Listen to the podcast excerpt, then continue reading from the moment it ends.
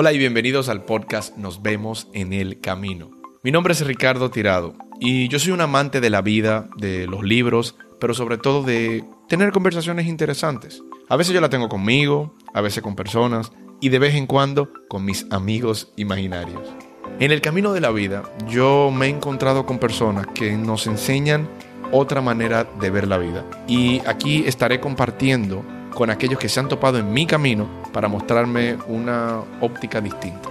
Este es mi podcast, que a partir de ahora es tu podcast. Buenos días, buenas tardes o buenas noches. Yo no sé cuándo estás escuchando esto. Lo único que yo quisiera que cuando lo estás escuchando te sientas contento, te sientas feliz y sobre todo estés viviendo tu vida al máximo. Y si eso no está ocurriendo, pues bueno, hay trabajo que hacer. Y si está ocurriendo, seguimos trabajando para mantenerlo ahí arriba. Si es tu primera vez en este podcast, bienvenido. Gracias por darle a play. Y no te imaginas la emoción, lo que me encanta saber que mi camino se topa en tu camino por alguna razón en la vida. ¿Ya qué? Gracias por estar aquí. Si ya habías estado, si ya habías escuchado otro de los podcasts, qué bueno que sigues escuchándolo, qué bueno que has hecho este podcast, tu podcast, como digo siempre al principio. Ahora, vamos para el episodio número 10. Y con el episodio número 10 Sueno como un locutor. Sueno como un locutor o yo me escucho de esa manera. Pero bueno, como es el episodio número 10, yo decidí hacer algo con un libro que usualmente, un autor que usualmente lo conocemos por un título, pero eh, yo elegí otro título, que fue lo que hice con eh, Libera tu magia de Elizabeth Gilbert. Fue una de las cosas que quise hacer, no dar lo que siempre leemos, porque lo que la gente usualmente se lee está bien, pero recuerde que este podcast es para quizás ahorrarte tiempo, es para apoyarte a ti y apoyarme a mí mientras yo lo hago. El autor es Miguel Ruiz. Y don Miguel Ruiz, ese que estudió tanto los toltecas, el libro más conocido de él es Los Cuatro Acuerdos. Y si no te has leído Los Cuatro Acuerdos, aquí te hago un breve resumen. Son cuatro acuerdos de habla sobre los toltecas que él se lo enseñaron y lo pasó a todos nosotros. Y la verdad, quizás lo has visto por muchos lugares. Los cuatro acuerdos, ¿cuáles son? Sé impecable con tu palabra. El número dos es no tomes nada personal. Número tres, no hagas suposiciones. Y número cuatro, haz tu máximo esfuerzo. Ese es el libro más conocido de él y eso lo más seguro lo ha visto en muchísimos memes o en muchísimos lugares has visto que hay personas que sintetizan eso. Te invito a que busques más información sobre eso si te encanta y si te llama mucho la atención. Para mí es un libro básico, es un libro que todos necesitamos leerlo en algún momento. Es un libro bastante corto, pero te deja mucha enseñanza y la, recuerden que es la profundidad de la enseñanza lo que yo siempre ando buscando y, y como la base y la raíz de algunas cosas. El día de hoy eh, voy a hablar de, o vas a escuchar, de El Quinto Acuerdo, que es el libro que voy a hablar de él. En los cuatro acuerdos eh, te hablan de todas las creencias que nos ponen al límite y no nos permiten ser alegres. Y nosotros cómo creamos un sufrimiento que no es necesario. Eh, se basa mucho en la antigua sabiduría tolteca. Y, y, por eso te digo que es bien, es bien poderoso el libro Los Cuatro Acuerdos. Inclusive yo por años recomendaba este libro a aquellos que empezaban su transformación, yo le decía, arranca por ahí, porque desde ahí ya tú puedes encontrar muchísimas habilidades, para llamarle así, que están todas en ti y que son muy fáciles de desarrollar. No obstante, yo hoy voy a hablar de los quinto, el quinto acuerdo. Y cuando salió el quinto acuerdo, yo fui uno que dije, ah, otro, ah, ¿qué me va a decir? Eh, los cuatro acuerdos más, apréndete lo otro. Pero me llevé una sorpresa cuando me leí los quinto acuerdos. Primero, porque de alguna manera profundizan más en los cuatro acuerdos, dado que es, te, te ayuda a profundizarlo. Lo mejor es que el quinto acuerdo también está buenísimo. Quinto acuerdo es ser escéptico y aprende a escuchar. Pero para llegar ahí, yo he sacado lo que yo considero que es más importante de este libro. Igual puede sonar repetitivo de alguna manera comparado con el otro y si, ya conoces el otro libro, pero no quiero entrar en ese detalle, prefiero sacarle el provecho y el jugo de lo que yo vi de este libro. Lo leí hace muchísimo tiempo, lo leí hace exactamente 11 años y lo leí porque alguien me dijo, no seas ignorante, que aunque tú te conozcas los otros acuerdos, hay algo que le puedes sacar de provecho. Este libro fue hecho por don Miguel Ruiz y también por su hijo eh, José Ruiz. Y al principio del libro dice algo que me fascina, y es, las antiguas profecías vaticinaban que llegaría el momento en el que sería necesario devolver la sabiduría a la gente. Ok, yo soy uno que siempre está pensando, ¿cómo yo puedo siempre tener mi poder? Porque mi poder personal es lo único que nadie me puede quitar. Nosotros pensamos que el poder nuestro es externo, o yo pensaba de esa manera, y muchos de nosotros en el día a día y en el mundo que vivimos, establecemos como si el poder es algo que alguien me lo da a mí. Y cuando nosotros volvemos a tomar el poder personal, nos damos cuenta de lo poderosos que somos y que somos mucho más poderosos de lo que nosotros pensamos. Por eso ese gran poema de eh, Marianne Williamson, que nuestro miedo más grande no es que somos inadecuados, nuestro miedo más grande es que somos más poderosos de lo que nosotros pensamos. Sí, últimamente yo he estado viendo que dudamos de nuestro poder. Y no últimamente de algún, en algún momento de nuestra vida nosotros dudamos de si somos capaces o no somos capaces. Pero este podcast no es para saber si tú eres capaz o no eres capaz de esas cosas. Para mí, si tú lo estás escuchando, ya tú sabes que eres capaz, pero a veces eh, necesitamos ese, ese pequeño reenfoque que nos siga ajustando hacia lo que nosotros queremos y nos siga guiando y manteniéndonos enfocados. Yo soy el que pienso que siempre nosotros debemos estar entrenándonos y entrenando nuestra mente, entrenando nuestro cuerpo, entrenando nuestra alma, entrenando todo lo que nosotros eh, tenemos a nuestra disposición. No convertirme en algo y llegar a un punto, porque creo que todos nosotros somos cambiantes y todo el tiempo vamos a estar cambiando algo de nuestra vida. Los puntos que voy a tratar en el día de hoy, los puntos, ah, los puntos, los puntos que voy a tratar en el día de hoy, voy a hablarlo desde, lo voy a tratar desde muy personal para mí y utilizándome a mí para que tú lo puedas sacar provecho, porque nosotros estamos programados para ser eh, nosotros mismos, lo que sea, sea lo que sea que tú quieras hacer. Lo que tu mente piense que tú eres no te afecta en nada el programa de quien tú eres. Y eso lo dice el libro, esa parte que te acabo de decir. Yo quiero que lo, que lo analices un poco. Tú estás programado para ser tú, lo que sea que sea. Y a veces nosotros con nuestra mente nos ponemos en el medio de nuestra propia capacidad. ¿Qué tal eso? Y, te voy a dejar con una pregunta en, en esta, y es, ¿qué tal si tú te quitas del medio de tu propia grandeza? ¿Qué podría ocurrir? ¡Ay! Pero ya arranqué con todo. Hoy voy con todo. Y es, me tengo que quitar del medio de mi propia grandeza. Para lo que yo puedo estar destinado a hacer es mucho más grande de lo que mi mente me está diciendo. Mira, Quizá no es verdad. Quizá no es verdad lo que te estoy diciendo. Pero qué bueno poder pensar de esta manera. E, esa es la número uno. Te dejo con ella. La número dos. Y, profundizando un poco más, nos dicen cómo deberíamos de ser, qué apariencia deberíamos eh, tener, de qué manera deberíamos compartirnos. Y necesitamos ser de una manera no deberíamos ser de aquella manera. Y como eso no está bien lo que nosotros queremos ser, entonces nosotros empezamos a fingir lo que no somos. Y ese miedo a ser rechazado, a no, a no pertenecer a algo, se convierte en un miedo que yo no soy lo suficientemente bueno. Y empiezo a decir, espérate, ¿no, ¿seré que yo no, ¿será que yo no soy lo suficientemente bueno? Por eso la frase en inglés y me resuena tanto, you need to do you, you need to be more you me encanta porque debemos de trabajar con eso de ser más loco, con eso de ser más tú, aunque otras personas no lo entiendan, aunque yo mismo no lo entienda, yo debo ser más yo, aunque suene feo, aunque, aunque mi voz resuene y sea incómodo para otros, necesito eso, porque el mundo requiere más de eso. Y esos son los talentos que nosotros tenemos. Por eso la número dos dice que nuestro conocimiento entero, el, el 100% del conocimiento no es más que palabras que nosotros inventamos por necesidad de comprender y expresar lo que percibimos. Cada palabra que sale, nosotros le tenemos un símbolo. Y nosotros, lo que sea que nosotros queremos imaginarnos del mundo, está interpretado por cómo nosotros pensamos. Y es muy obvio.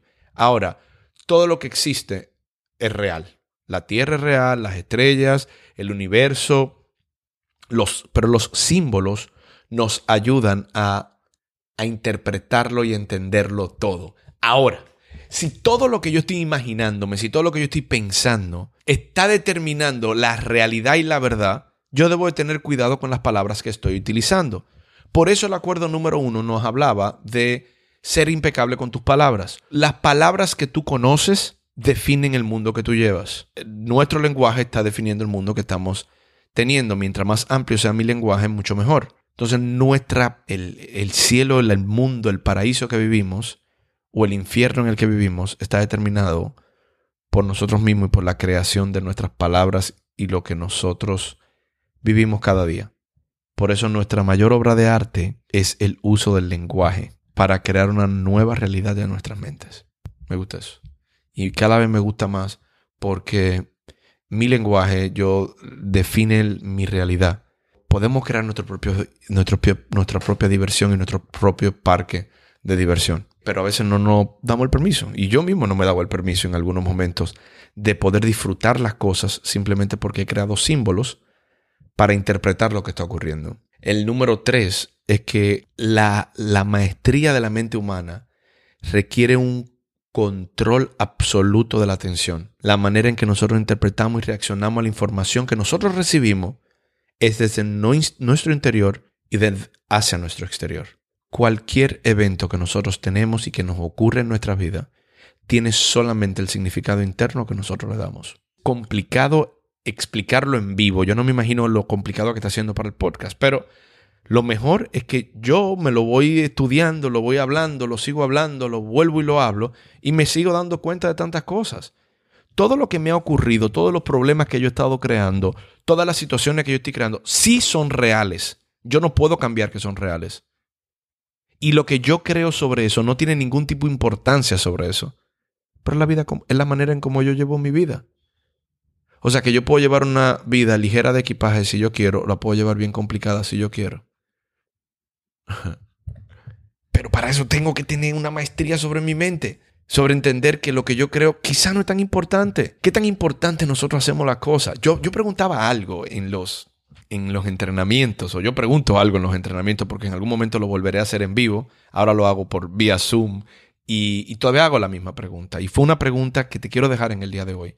A veces nosotros pensamos que tenemos tanta importancia sobre lo que estamos diciendo, tanta importancia sobre lo que nos está ocurriendo, tanta importancia sobre mis palabras, sobre mis acciones, y a veces nos creemos, el, y me creo, el centro de atención de tantas cosas, pero no somos tan importantes. Mira, 60 años después de mi muerte, y esto es lo que le digo a la gente, muchas personas, es más, 60 años después de mi muerte, la gente ni se va a acordar de mí. Y aquí estoy yo dándole importancia a tantas cosas. Y hoy que estamos con todo lo del COVID, nos damos cuenta que nuestra mortalidad está ahí a la vuelta de la esquina. Morir está a la vuelta de la esquina y nosotros no nos damos cuenta. Por eso, esa importancia personal que a veces nosotros nos damos, quizá no, seguirle dando validez no tiene sentido. No es que ahora vamos a decir, ah, pero entonces le voy a dar para allá y voy a vivir mi vida. No, yo estoy viendo que 60 años después que yo me muera, ni siquiera la gente de mi familia se va a acordar de mi nombre. Y no me crean, porque hay gente que dice, sí, mis hijos se van a acordar. Si tú tienes hijos, te tengo una noticia. Tus hijos se van a acordar de tu nombre. Es más, tus nietos se van a acordar de tu, de tu nombre. Pero tus bisnietos, algunos ni siquiera van a saber tus nombres. ¿Cómo lo sé? Simplemente respondiendo a esta pregunta. Y es, ¿cuál es el nombre de todos tus bisabuelos? ¿O cuáles son los nombres de todos tus bisabuelos? Si tú no te acuerdas de los, de los mismos bisabuelos tuyos, es muy probable que ni siquiera los tuyos se acuerden de ti. Imagínate eso. Tu bisabuelo que se murió hace 30 años, quizá ya tú no te sabes su nombre. Y eso nos deja saber a nosotros que 60 años después que nosotros nos, vamos, no se van a acordar de nosotros. Obvio, si tú eres eh, Gandhi o si tú eres Mandela o si tú eres, eh, bueno, los, dos se murieron, pero si tú eres Trump, quizás se acuerdan de ti. Pero eso es lo que yo quiero que también empiece a darte cuenta, nuestra propia importancia. Por eso cuestiónala, cuestiona cada vez que tú te sientas tan importante, cuestiónala. Y eso nos da nuestro grado de humildad diario que necesitamos. Paso a la próxima. Y la próxima es básicamente es preguntas que te voy a hacer ahora. Preguntas que tú a veces te haces. Preguntas que quiero traer para que te la cuestiones. Y si no te la haces nunca, que te la hagan el día de hoy. para arrancar ese negocio, para lanzarte hacia la pareja que tú quieres, para lanzarte a tener la relación con tu pareja que tú quieres, para crear lo que sea que quieras crear, es realmente, es, es verdad que tú no eres un buen ser humano y que nunca serás lo bastante, lo suficientemente bueno. Es real que tú no te mereces ser feliz. Es real que no eres digno de ser amado. ¿Qué tú crees que tú eres? Esas preguntas suenan a negativo. Dicen, y alguien quizá me diga, no, Ricardo, yo sé que yo soy lo suficientemente bueno. O quizá no sea tan bueno, pero yo sé que soy bueno. A veces eso, esas cuestionantes que nosotros tenemos, que nosotros va con nosotros haciéndolo todos los días, son pendejadas que nosotros estamos ocupando nuestro tiempo para no ir realmente por lo que queremos ir. Y esto yo no se lo digo a ustedes a, a través de este podcast porque, ah, aquí estoy yo diciéndole todo esto. No, esto me lo digo yo a mí todos los días. ¿Cuántas veces yo dejo de hacer algo porque pienso que no soy tan bueno? O sea que no. Yo lo hago. Yo me paro. Yo me lanzo. Yo lo voy a lanzar. Por eso, eh, nosotros, yo soy el creador de mi propia historia. Tú eres el creador de tu propia historia. Y si utilizamos nuestras palabras como decía el primer acuerdo, imagínate la historia que podemos crear. Si somos impecables con decir, yo de ahora en adelante voy a ir al gimnasio, me voy a poner en forma y yo cumplo solamente con eso. Si tú utilizas tus palabras y lo que tú dices para mantener la congruencia de tu vida, quizás muchas cosas cambien. Entonces, por eso debemos de tener, ser celosos con las palabras que utilizamos la palabra que utilizamos para describirme a mí, a otros. Hay, veces que alguien dice, ay, qué estúpido fui, ay, qué pendejo fui. sí, es verdad, hay veces que soy pendejo, pero en, por momento y solamente hasta ahora. ¿Qué tal si empezamos a darle otro significado a nuestras propias palabras y a la propia historia de tu vida y de mi vida? Y la próxima es esta. Es, wow, antes de decirla hasta yo, es curioso el sincrodestino y la vida, porque es ¿Quién está soñando la historia de tu vida? Si, si mi vida yo la voy a poner como una historia, ¿quién está creando esa historia? ¿El automático del día a día? ¿O yo? ¡Guay mío! Eso sí está bueno. ¿Quién está soñando la historia de tu vida? Porque solo vemos lo que queremos ver, oímos lo que queremos oír. Y nuestro, nuestro sistema es exactamente un espejo de lo que nosotros creemos. Por eso, te voy a poner una tarea en el podcast y eh, si lo estás escuchando, te toca escucharlo. Siéntate contigo un pequeño ejercicio. ¿Cuál es la historia de tu vida que tú vas a decir? Siéntate y di, cuenta la historia de tu vida. ¿Cómo la vas a contar? ¿Cómo la quieres contar? ¿Qué tipo de historia tú quieres contar en tu vida? Imagínate eso, suéñalo. Esto me está gustando. Imagínate eso, suéñalo. Si tú vas para atrás, ok, ¿quién fue Ricardo? ¿Cuál fue la vida de Ricardo? ¿Cómo fue? Cuéntame la historia de Ricardo. ¿Fue una vida emocionante? ¿Fue una vida aburrida? ¿Cómo fue? ¿Cuál es la historia que tú quieres soñar? Porque así como tú la puedas soñar, así podemos enfocar nuestra energía para ir por esa vida. No es porque la que tienes no funciona, pero yo siempre estoy empujando un poco más. Y es lo que siempre quiero hacer. Empujar, empujar, empujar. ¿Por qué? Porque puedo. ¿Por qué? Porque sigo vivo. Y ahora, eso que te dije de la energía, aquí lo voy a seguir profundizando. Porque cuando nosotros no hacemos los cuatro, cuando cumplimos los cuatro acuerdos, de alguna manera recuperamos nuestra energía. Cuando no hacemos suposiciones, cuando no hacemos suposiciones de las cosas, de las mentiras, de lo que nos van a decir, cuando hacemos lo máximo que podemos, cuando no tomamos las cosas personales y cuando somos impecables con nuestra palabra, ahí volvemos a tener nuestro poder, nuestro poder. Pero más que nuestro poder, obtenemos nuestra energía y hacemos lo que el famoso Bob Marley decía, el cielo en la tierra. Y yo hablo de esto porque yo creo que deberíamos de tener más tiempo hablando de esto. ¿Qué tal si yo puedo crear el cielo en la tierra? ¿Qué tal si yo puedo vivir una vida que sea extraordinariamente extraordinaria? Me encanta y yo quiero preguntarme esto. Y yo quiero hacer esta historia. Yo quiero contar esta historia. Yo quiero recuperar mi energía. Yo quiero tener toda mi energía y que mi energía en ningún momento se vaya para ningún lugar que yo no quiero que se vaya. Yo solamente quiero enfocar mi energía a donde la quiero ver.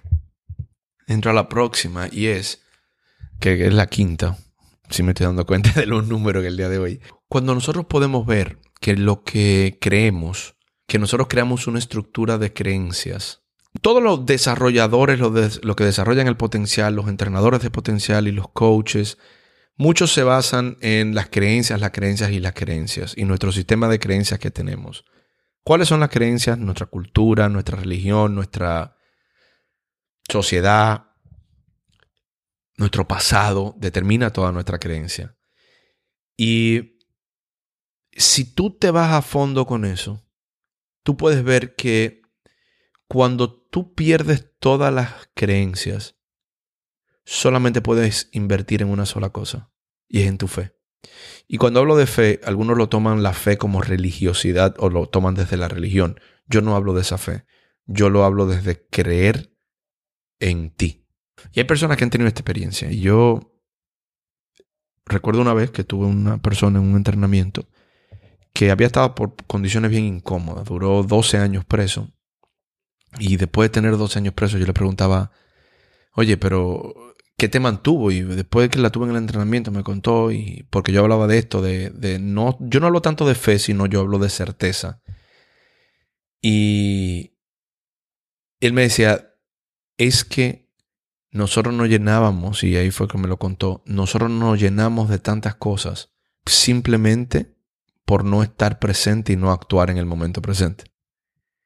Y él me decía que lo que lo mantuvo durante esos 12 años en prisión fue mantenerse fiel a sí mismo y nunca cuestionar nada de lo que le había ocurrido. Y cuando digo que nunca cuestionarse, porque lo que le ocurrió, y él fue injustamente enjuiciado. Él no era culpable, él sabe que él no era culpable, pero a él lo, lo metieron wrongfully, vamos a ponerlo. O así fue que él me lo contó y a mí me gusta pensar que me dijo la verdad en ese momento. Pero él me decía algo, me decía que el primer año de él estar encerrado, él cuestionaba mucho por qué le había ocurrido eso. Hasta que él dijo, si lo sigo cuestionando, voy a seguir viviendo mi vida por lo que me había ocurrido. Y que los años que él iba a estar en prisión iba a ser un desperdicio. Y eso no era lo que él quería. Entonces lo que él hizo fue, él actuó con base a eso y se apoyó con lecturas, con aprender, se, hizo su licenciatura. O sea, él me contó cómo él transformó su vida dentro de la prisión, que fue muy interesante. Porque cuando estamos encerrados, a veces pensamos que no tenemos más opciones, pero cuando tú te tienes solo a ti, tú puedes actuar solo con lo que tienes entonces podemos crear algo distinto. Mira, yo no sé si te perdí aquí, porque yo mismo me fui hablando en un trip contando esa historia que tan vivida fue para mí, pero es la acción que nosotros tomamos diaria que va a cambiar las cosas, no estar en nuestra cabeza y en nuestras creencias. Por eso, el libro cuando habla de ser escéptico y aprender a escuchar, me gusta porque cuando yo hablo de aprender a escuchar, ¿a quién yo tengo que escuchar? Y principalmente a quien debo de escuchar es a mí. O sea que tengo unos cuantos libros más ahí que son bien interesantes para este tipo de cosas y me encantan. Por eso voy a la, a la próxima. Y es 6. Yo soy responsable de lo que yo digo, pero yo no soy responsable de lo que tú entiendes. Tú eres responsable de lo que tú entiendes. Tú eres responsable de cualquier cosa que hagas o, lo que oigas con tu cabeza. Tú eres quien le da significado a cada palabra que oyes. Ser responsable de todas las acciones, elecciones que hagas en tu vida porque esta es tu vida, no la vida de nadie más. Y tú vas a descubrir que lo que haces con tu vida no es asunto de nadie. Esto es algo que lo veo cada día más. Cada día más, a veces digo algo y se malinterpreta, a veces alguien dice algo y se malinterpreta. Hoy vivimos en una sociedad donde estamos más eh, con cuidado de decir las cosas para herir, porque te puedo herir con lo que te diga, que no le decimos las cosas realmente a los amigos que pueden doler, que no le decimos las cosas, no nos decimos nosotros las cosas que quizás no tenemos que decir y dejarnos de pendejada, como yo digo a veces. Entonces tú eres responsable de todo eso. Y tú quizás lo sabes, quizás tú eres una persona bastante responsable, pero siempre hay áreas de nuestra vida que nosotros la ponemos a un lado. Y esto lo, lo cuento así porque hay, no importa la casa que tú tengas, no importa la impecabilidad de tu casa, no importa la impecabilidad de tu escritorio, siempre, si te das cuenta, hay un área que tú como que pones las cosas ahí. Es como el cuarto de desahogo. Cuando en una casa tú tienes un cuarto de desahogo, ahí empiezan a ir las cosas y ahí se empiezan a acumular. Hasta un día que tú dices, déjame limpiarlo. Pero hay algo que siempre nosotros lo acumulamos y tenemos que dejarlo ir. Por eso hoy te invito a que empieces a dejar ir también esas cosas. A veces nosotros nos quedamos con tantos cuentos y con tantas historias y no nos damos cuenta que lo único que debemos hacer es contar una historia que a nosotros nos encante. Número siete, los seres humanos nosotros somos contadores de cuentos y lo contamos cuentos a nuestros niños sobre eh, un Dios que es perfecto, sobre un Dios que nos juzga o que nos castiga cuando nos portamos mal. Y, esta parte del libro dice, Jesús el Cristo se acercó al hombre y le dijo, ven y únete a mí. El hombre contestó, vendré, pero mi padre acaba de morir. Debo enterrarlo y después te seguiré. Y Jesús le dijo, deja que los muertos entierren a los muertos, tú estás vivo, ven conmigo. Mi hermano es muy famoso con esta frase. Siempre me la dice. Déjale los muertos a los muertos. Vive tu vida. Y Nico lo sabe, me lo dice cada vez más y me encanta. Porque a veces nosotros estamos más ocupados de los que se van que de los que están aquí todavía. Ocupémonos de la vida, ocupémonos de lo que estamos haciendo. Mantengamos la gloria de toda la gente que se va, pero nos toca vivir esta vida. Sé que no es fácil, para nada, no es nada fácil. Muy fácil para mí decirlo en el día de hoy. Pero no tenemos que encargar de el presente. No tenemos que encargar de esto. Por la número 8 dice, tú estás vivo. Estás vivo. Tú existes. A veces si te pregunto quién tú eres, quizás ni lo sepas, porque es algo que el, el ser humano se cuestiona. Tú crees que sabes lo que eres, aprendiste lo que eres, lo que te dijeron que tú eras, y a veces fingimos hasta lo que somos. Y hay una frase famosa de los gringos que dice, fake it until you make it. Pero yo no creo en eso. Yo creo que cuando nos vemos con todo el conocimiento que tenemos, con todo lo que hemos acumulado, como somos, la aceptación completa de quien tú eres y de quien yo soy hace que nosotros creemos un cambio. Yo, yo he estado viendo últimamente unos cuantos documentales súper buenos que si me preguntan en lo personal te puedo recomendar unos cuantos bien espirituales.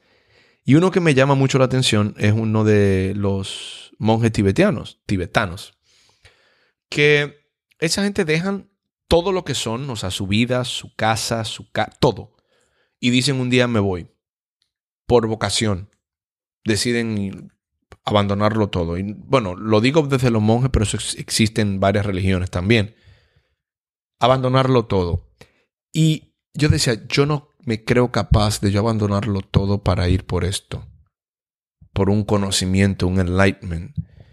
Y y lo que me llamó la atención de uno de estos documentales era que ser un monje no era estar estático, no era eso, no era simplemente sentarte a meditar. Era un autoconocimiento personal, sin juicio, sin culpa, sin vergüenza, sin remordimiento, una aceptación completa de quién soy. Y a veces nosotros duramos tanto tiempo queriendo cambiar algo de mí por no aceptarlo completamente. Ser quien yo soy no tiene nada que ver con el conocimiento. Ser como ser humano no tiene nada que ver con lo que sabes. No es lo mismo. Estamos aquí para desaprender. Eh, para comprender que algún día, como decía el famoso Sócrates, solo sé que no sé nada. Nadie puede escribir la historia por ti. Yo no puedo contar la historia por ti. Yo no puedo contar la historia de tu vida el día de tu muerte. Pero tú la puedes hacer que todo el mundo la cuente de cierta forma. Ay, pero estoy inspirado hoy. Ok, sigo. 8, 9. Voy por la 9 ya, sí. Por eso mi libertad está en dejarte ser lo que tú quieres que seas. Y lo que quieres que quieras ser es cambiar tu realidad, tu realidad eh, virtual. Y ese no es mi trabajo. Mi trabajo no es cambiarte a ti a través de este podcast. Mi trabajo es cambiarme a mí dentro de este podcast. Y mientras más yo voy cambiando, me va cada vez encantando más el gigante que voy desarrollando todos los días. Nueve. Yo espero que te sea el nueve. Si no es el nueve, bueno, yo lo pongo como nueve. Eh, esta fue un poco personal, fue un poco difícil, pero es la siguiente. Si tus padres abusaron de ti, no era algo personal. Bueno, yo voy a contar algo muy personal. Yo he visto mucho dolor en mi vida. Más dolor a veces del que yo quisiera retener en salones de entrenamiento que yo he tenido, he ido bien profundo y en terapias, escuchar cosas como la que yo he escuchado, yo no recomiendo a muchas personas que la escuchen. Eh, yo he escuchado mucho dolor de mucha gente, yo he sentido el dolor de otras personas, yo he sentido mucho rencor de muchas personas.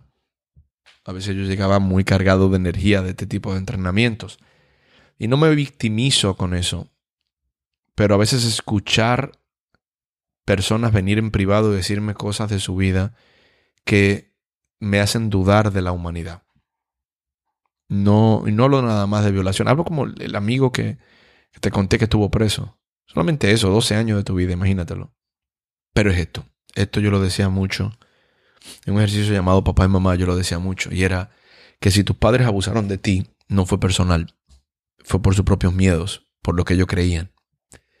Si abusaron de ti, cuando hablo de abuso, no solamente hablo de abuso físico, quizás hablo de, maltrato verbal, también abusaron de ellos. Si te hirieron, es porque también ellos estaban heridos de alguna manera.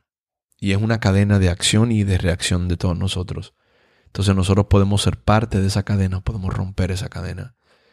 A veces nosotros queremos a nuestros padres y yo quiero a mis padres a veces ponerlo como lo que me, lo que me hiciste, lo que me diste, o, o cuestionar lo que me están diciendo. Y no nos damos cuenta que está en nuestro trabajo crecer con la sabiduría de nuestros padres para no seguir con la acción y reacción que llevamos en nuestras vidas. Yo creo que eso vale el podcast. Lo que sea que tus padres te hicieron en algún momento, sea que alguien te hizo a ti, no te lo hicieron a ti. No sabían mejor de ahí.